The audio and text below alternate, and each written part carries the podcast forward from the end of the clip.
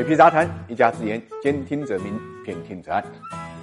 特朗普人已经不在江湖，但是江湖呢依然有他的传说啊。当初特朗普与拜登竞选总统的时候啊，他就直接表示过，如果拜登入主白宫啊，那么美国呢将会迎来历史上最大的这个征税幅度啊。现在看来，特朗普并没有瞎说。那么上周四呢，就有媒体报道，拜登将对美国收入超过一百万美元的富人阶层呢征收三十九点六的资本利得税啊。那这比现在的税率百分之二十呢接近翻倍，加上已有的三点八的净资产所得税。富人最终有可能支付的税率呢，会高达呢百分之四十三点四。这个应该是美国一百多年来呢这个最高的一个税负了啊，所以消息一出，美国股市三大指数呢就在盘中呢一而再再而三的跳水啊，当天呢这个跌幅呢多接近百分之一。不过呢第二天啊这个情景呢就迎来了逆转啊，这个除了道琼斯指数没有收复前一天的失地之外呢，其他两大指数啊一个纳斯达克指数一个标准普尔五百指数都已经呢收复了前一天的这个失地，可以说股市呢是软。玩了一个过山车，那大家知道啊，美国富人的税率偏低呢，一直是个问题。前几年呢，巴菲特呢就专门提过啊，他的秘书的交的所得税的费率啊，甚至呢比他还要高啊。这个，所以拜登在竞选中间呢，就一直主张为富人平衡资本利得税和所得税的税率。他说，富人中间许多人支付的税率呢，要低于中产阶级工人，这是不公平的。那么，其实，在之前四万亿美元基础设施建设计划刚刚出炉的时候，很。很多人呢，又已经呢。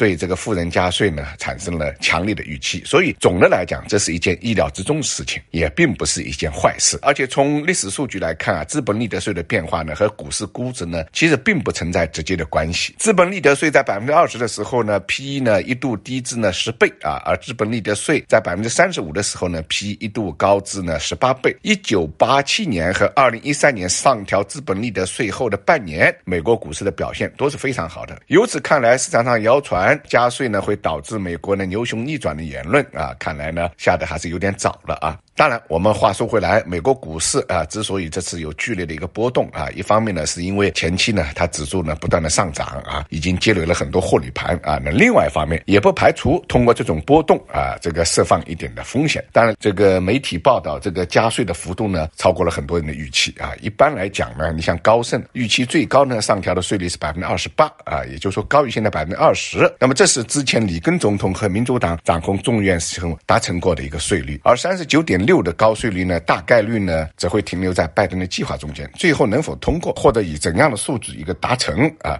还需要看各方博弈的一个结果。但是毫无疑问啊，这个意味着美国方面呢也开始进入了一个财富再平衡的一个阶段。